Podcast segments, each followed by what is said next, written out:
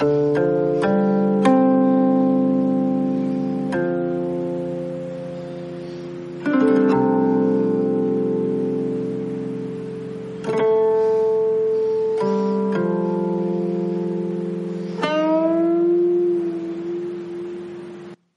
北大街东西走，十字街头人咬狗，捡起狗来砍砖头，倒叫砖头咬了手。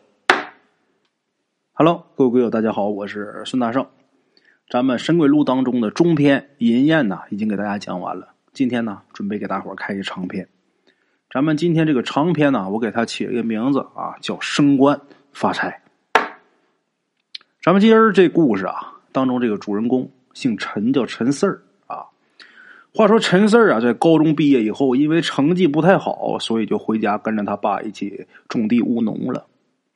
现在这个高中毕业生，我看这个上大学的概率啊，不说百分百也差不多。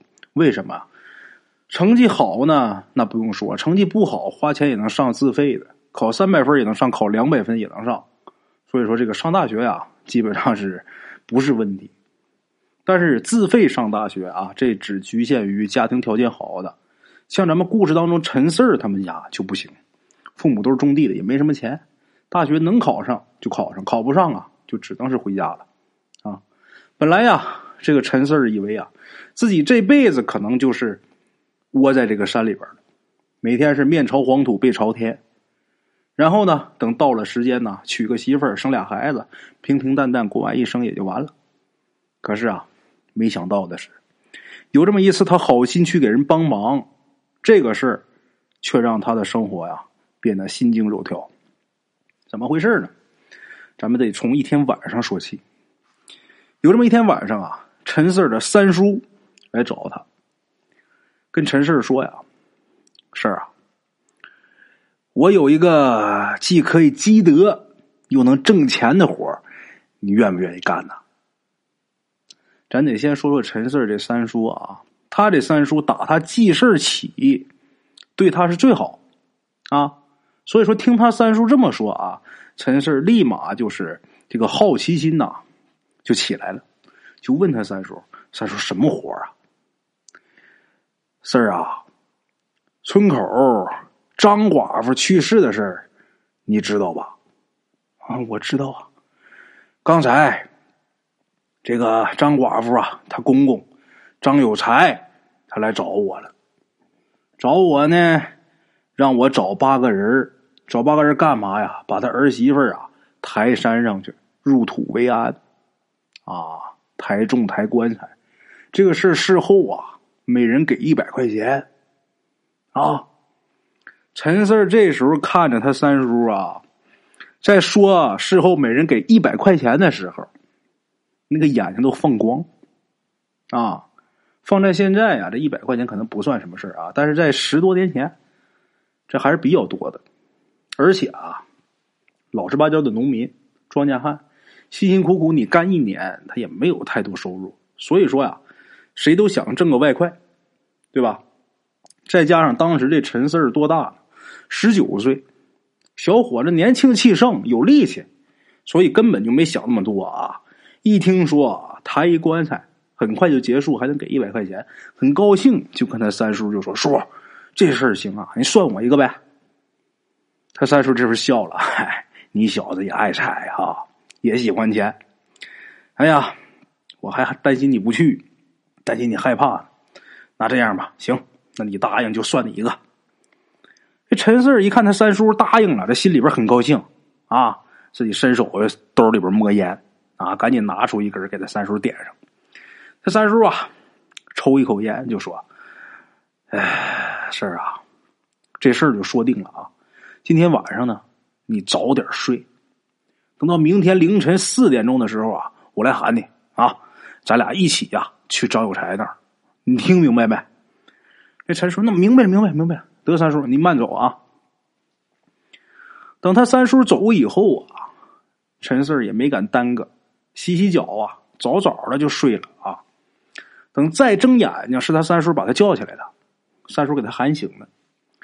起来之后啊，先打一盆冷水，先洗把脸，提提神嘛啊。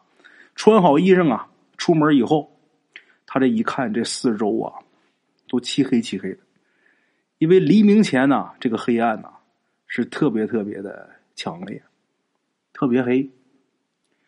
打开手电筒，照着路，陈四跟在他三叔后面啊，一前一后往这个张有才家走。一边走一边，他三叔啊还跟这个陈四儿说：“四儿啊，这是你。”第一次干这种活儿那个路上啊，不管遇到什么情况，你都得听我的，明白没？啊，三叔，我听你的。好，就这么的啊，很快就到了张有才家，因为都是一个村的嘛，离得也没有多远。等到之后啊，陈四儿一看，已经有几个人呐，在这个张有才他们家这个呃院外边围了一堆篝火。把这火点着，在那儿围着火堆呀闲聊呢。陈四走过去一看，都是他们村的，但是年纪啊都比他大，都是四十岁往上的。为什么？因为像陈四这么大的年轻人呐，要么出去打工，要么出去读书，很少有在家务农的。这些人大伙啊，在这烤火，一边烤火一边闲聊啊，家长里短的。没过多久啊，主持后事的这个叶阳先生啊，就到外边来。啊，出了这个从院子里边出来，喊他们几个进院啊，院里设的灵堂嘛。这杨先生出来叫他们，就说时间差不多了，准备发丧了，都进来吧。啊，陈四儿就跟着他三叔啊，就进了院走进了灵堂。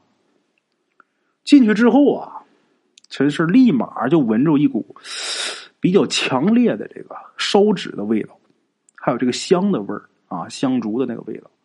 这味儿要是呛到这个肺里边挺不好受的。虽说难受，但是他也没敢咳嗽，忍着。走到后面灵棚后面啊，陈四也没看着这个张寡妇的尸体，但是可看见一口黑皮棺材。看这样啊，已经是入殓好了。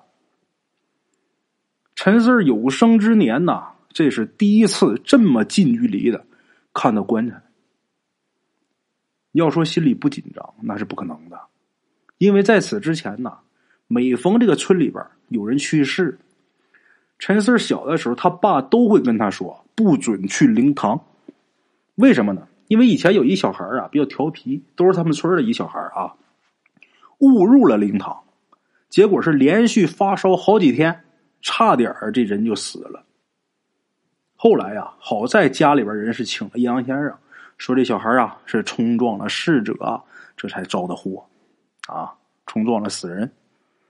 这可把这个小孩家长可给吓坏了，赶紧是求这阴阳先生啊，您这个施法救救我们孩子吧。这阴阳先生就说呀：“孩子现在只是发烧，这就说明啊，对方不想把这孩子害死啊。这样的话呀，你们就带足这个香蜡纸钱啊，再叫上这个死者家属，咱们一起呀去这个死者的坟前，咱们求求这个死者。”啊，求他放孩子好，放过孩子。之后啊，再点点上三根香，然后啊，给他多烧点纸钱赔赔罪吧。如果这个香啊着完，或者说呃着的过程中没有什么意外，香也没有断，也没有怎么样，没有灭，这纸钱烧的时候也没有乱飞，那就说明啊，这个逝者原谅这个孩子了。啊，这家人一听完之后，那赶紧照做吧。啊。赶紧该买什么买什么，该去找谁找谁。等什么事都做完以后，回来跟先生说呀，就说他们烧的香也没断，这纸钱也没乱飞。那先生说那没事啊，这一关算过去了。今天晚上你这孩子能好。果然，当天晚上，这个发烧的孩子啊，这烧立刻就退下去了。这事很神奇。陈四儿这时候看着这口棺材啊，就想起来这个事儿了。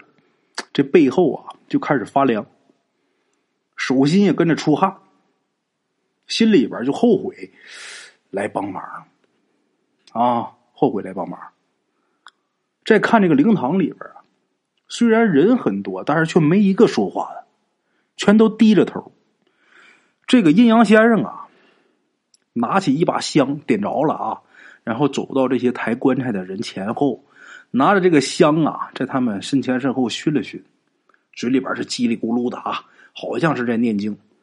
声音很小，所以说也听不太清楚。等念叨完之后啊，又给他们每个人呢发了一叠纸钱。陈四儿没明白这纸钱是干嘛的，这时候他三叔小声告诉他：“把给你的这个纸钱呐分成两份放在手里边待会儿抬棺材的时候啊，用这纸钱把棺材和手隔开。”啊，陈四明白了，点点头，照这个三叔的话那么做。哎，这时候啊，阴阳先生又说：“吉时已到，发丧啊！大家呢都站好自己的位子。”陈四不知道去哪哪个地方站着呢，在哪儿抬呀？然后他三叔就说：“四儿，你上后边去。”陈四一听三叔让自己去后边，他就赶紧跑到这棺材的尾端去了啊！跑到尾端之后啊，用这个手抠住这个棺材这个底儿啊。啊，身子也是半蹲的。听陈四他三叔喊“一二三起”，这八个抬棺材的啊，一起使劲用力，把这棺材给抬起来了。按理说，这一口棺材，再加上棺材里边这个张寡妇，顶天不超过两百斤。可是呢，这八个大老爷们儿啊。抬着却觉着有些吃力。按理说，八个人分两百斤，平均下来也不过一个人二十五斤而已。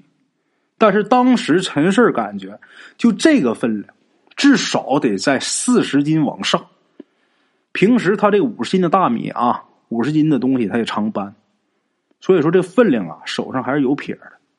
就觉得这个分量至少啊四十斤往上，很沉。当时陈四是咬紧牙关，这俩手是死死的抠住这个棺材棺材底儿，就把这吃奶的劲儿啊都使出来了。抬，很快啊，整个脸呐就涨得通红，就开始喘粗气。不光是陈四儿，在陈四儿前面啊，那两个抬棺材的，那也是涨得面红耳赤，脑门上这青筋呐都鼓起来了，一看就知道，他们也感觉这棺材啊。很重啊！紧跟着呀，阴阳先生走出灵堂啊，先生在前，他们在后面跟着。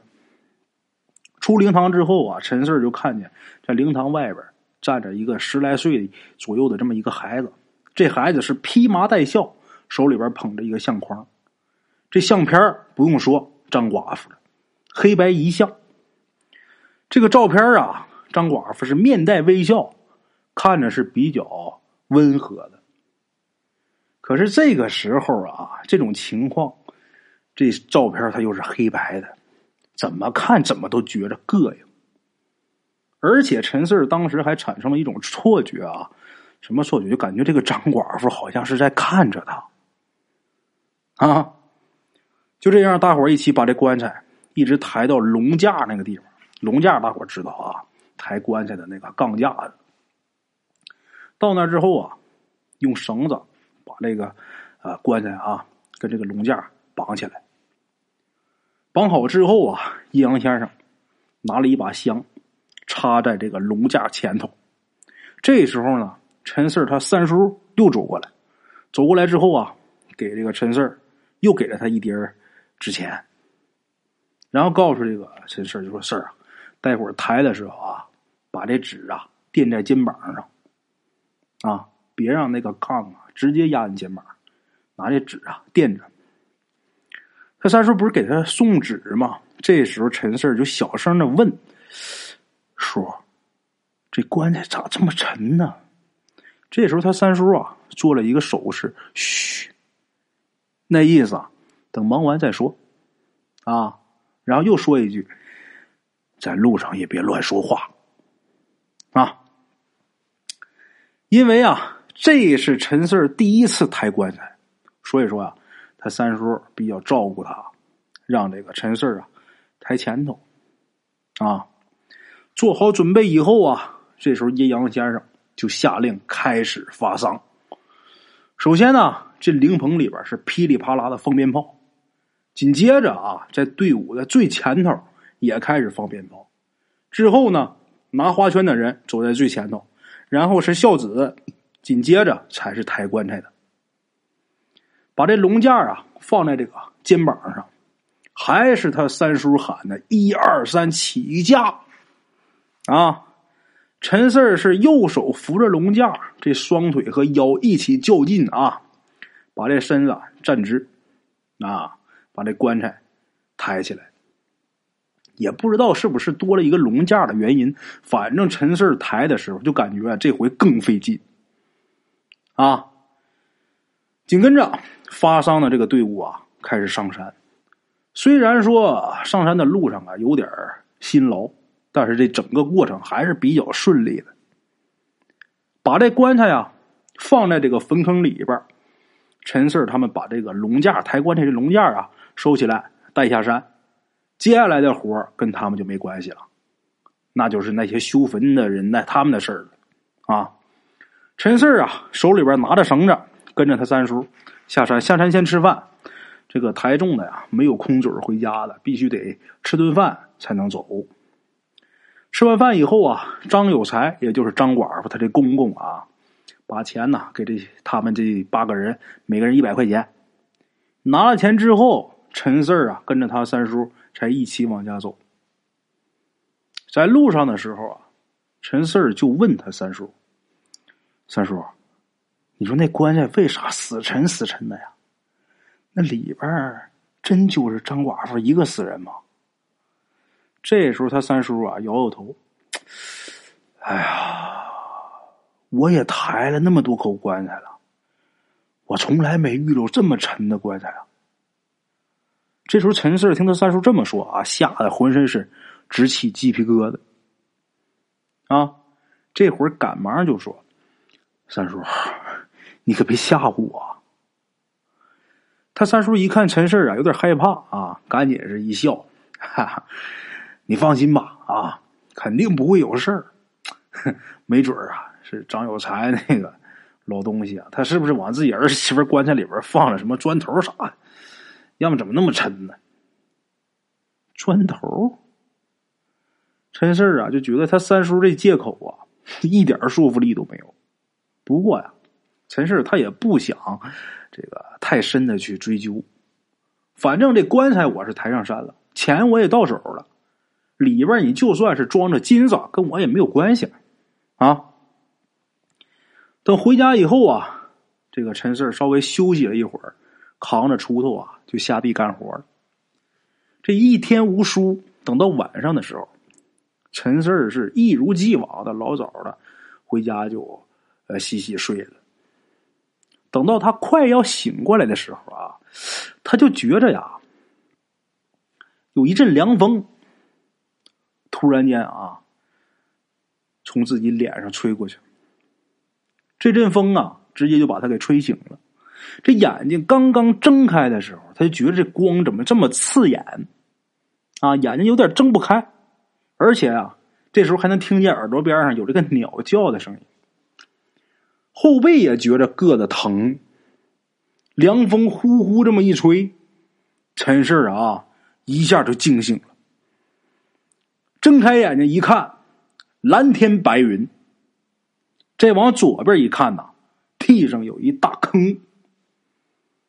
这个坑啊，离这坑不远就是什么树木野草，还有别人种的这个呃庄稼地。陈四这时候意识到情况不对以后啊，一下就坐起来了。再一看呐，这四周啊就很像他们家啊附近的这个山上。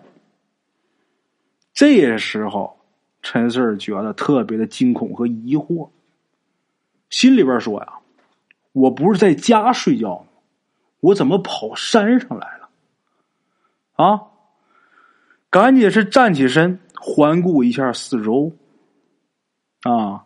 陈氏一看这地方啊，很熟悉，怎么呢？昨天来过，这是哪儿啊？张寡妇的坟地吧？